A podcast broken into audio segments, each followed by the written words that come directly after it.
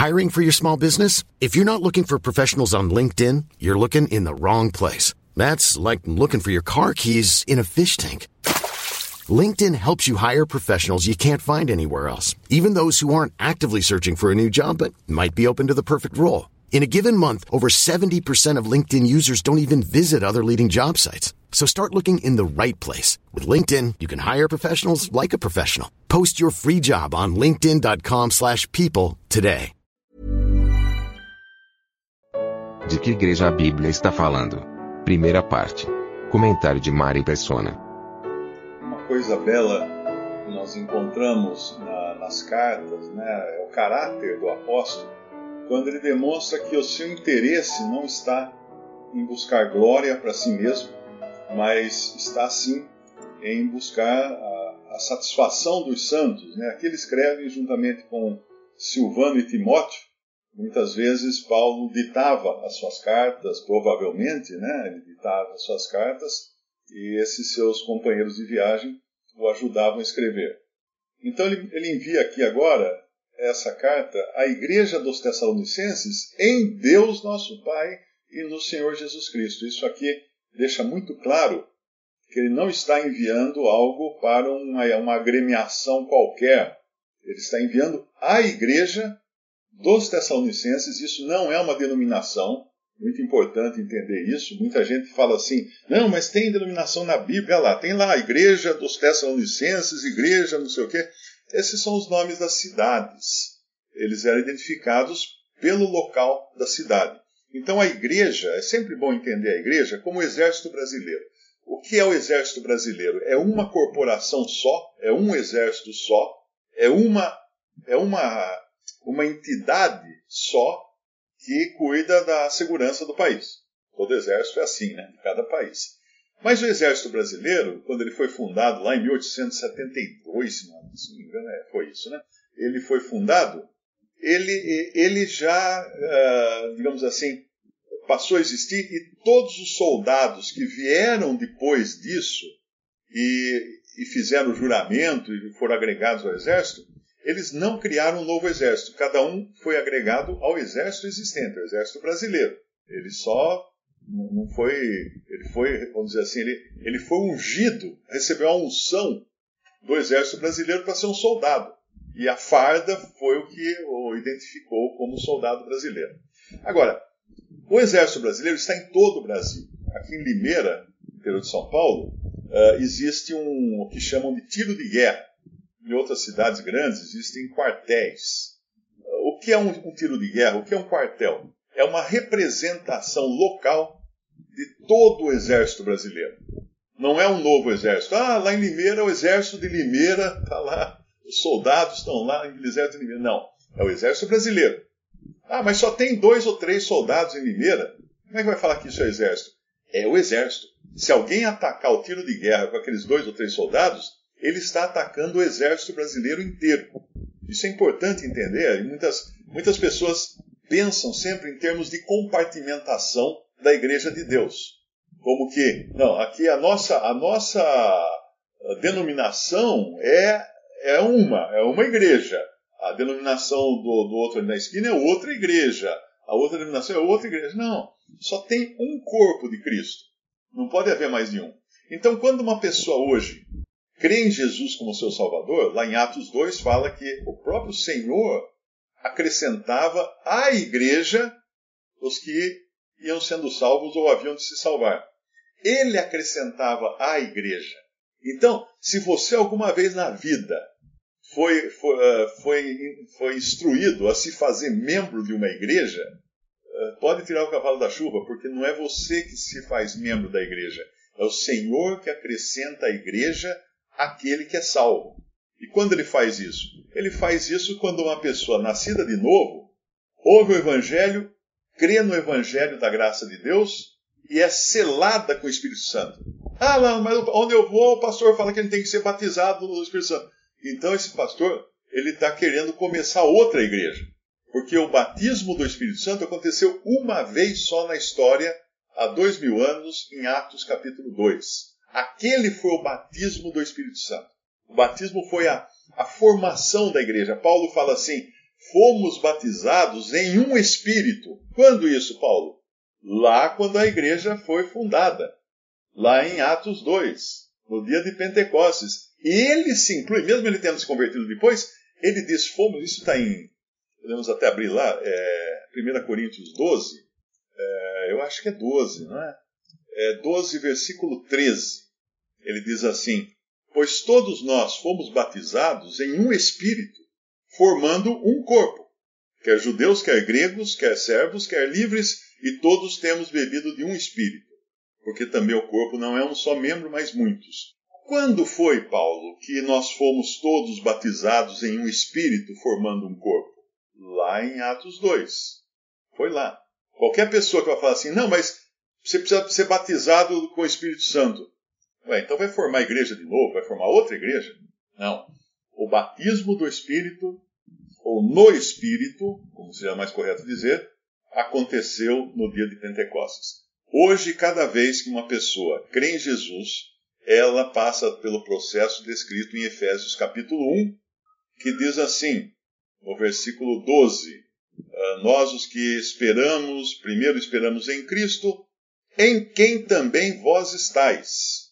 Depois que ouvistes a palavra da verdade, o evangelho da vossa salvação, e tendo nele também crido, fostes batizados com o Espírito Santo? Não fostes selados com o Espírito Santo da promessa, o qual é o penhor, ou é a garantia da nossa herança para a redenção da possessão adquirida para louvor da sua, da sua glória. Ou seja, é como uma carta. Você sela uma carta e você, dessa maneira, uh, você a destina, você sela o destino daquela carta. Ela vai chegar no seu destinatário, porque ela recebeu um selo. E aquele selo é a garantia de que ela não vai se perder, ela vai chegar lá.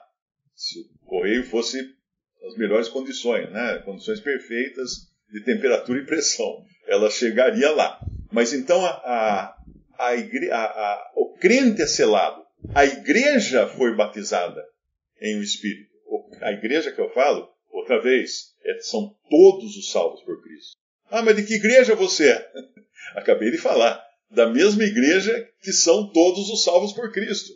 Aquela que é a igreja que Paulo era a igreja que ele fazia parte. Ela estava em várias cidades e identificada pelas cidades. Então tem o quartel de São Paulo, tem o quartel no Rio de Janeiro, tem o quartel em Porto Alegre e tem o tiro de guerra em Limeira.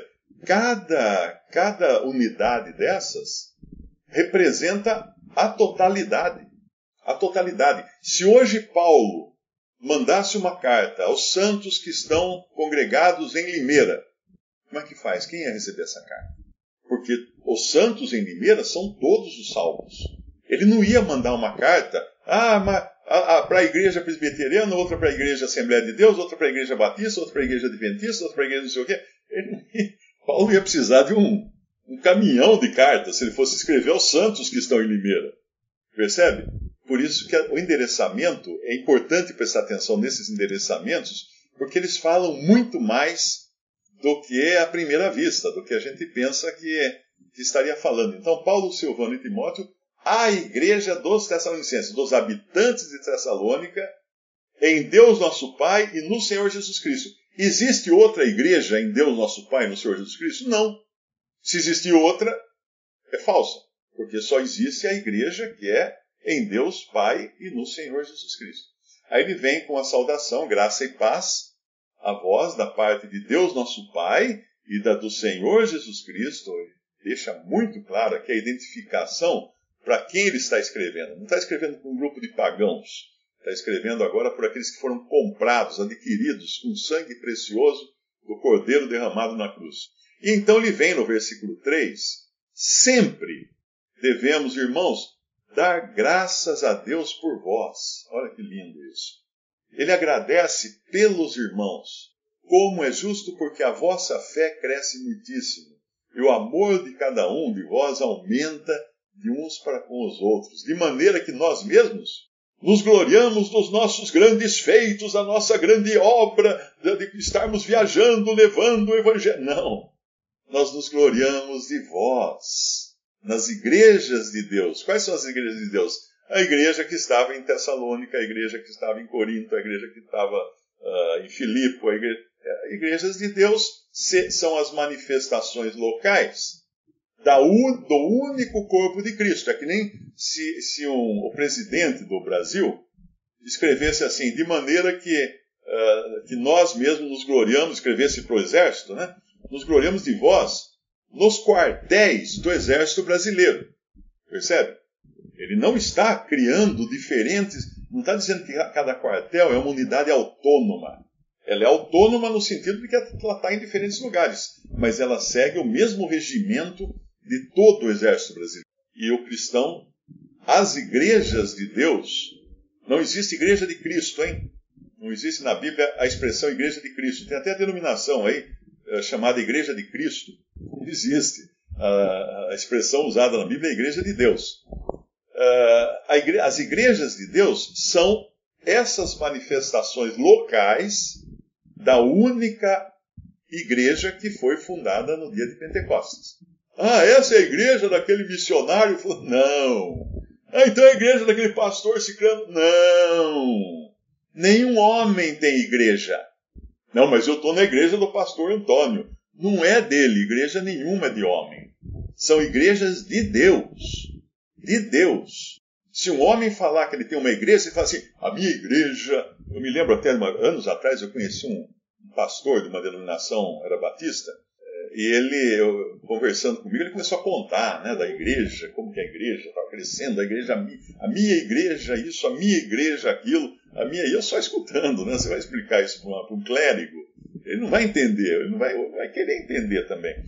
Até que chegou um momento, ele falou assim: temos lá muita música, nós temos um piano, ele era americano, uh, americano morando no Brasil, então ele tinha um sotaque forte de americano. Então ele falava assim: temos um piano, na, na minha igreja tem piano, na minha igreja só toca quem for membro da minha igreja. Quem não for membro da minha igreja não pode tocar piano. Precisa ser membro. Se alguém vem e quer, quer tocar piano, eu falo: você tem que ficar membro de minha igreja para tocar piano. Agora, coloca isso no contexto bíblico é risível. É risível, é ridículo. O que os homens fazem com a igreja de Deus. Pelo amor, é de Deus a igreja. Não tenha uma igreja sua. Por favor, não pode. Você seria ladrão, seria roubando de Deus aquilo que pertence a Ele, que Ele comprou com o sangue que lhe é próprio, o sangue de Cristo, do seu próprio Filho. Né? Tem uma outra passagem que fala: a igreja de Deus que ele comprou com o seu próprio sangue. E a gente tem que entender isso aí, porque na verdade Deus é espírito, então Deus não tem sangue. Mas Cristo, Filho de Deus, sim, que se fez carne, ele derramou sangue. Então a melhor tradução para essa passagem é a igreja de Deus que ele comprou com o sangue que lhe é próprio. Essa é, essa é a tradução correta daquilo. Porque o sangue de Cristo pertence também a Deus. Ele é proprietário, vamos dizer assim, do sangue de Cristo.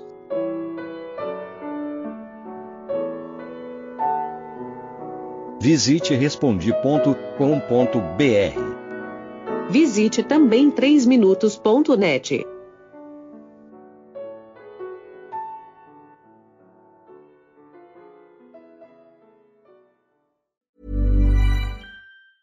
Hey, it's Paige DeSorbo from Giggly Squad. High quality fashion without the price tag. Say hello to Quince. I'm snagging high-end essentials like cozy cashmere sweaters, sleek leather jackets, fine jewelry, and so much more. With Quince being 50 to 80% less than similar brands. And they partner with factories that prioritize safe, ethical, and responsible manufacturing. I love that. Luxury quality within reach. Go to quince.com slash style to get free shipping and 365 day returns on your next order. Quince.com slash style.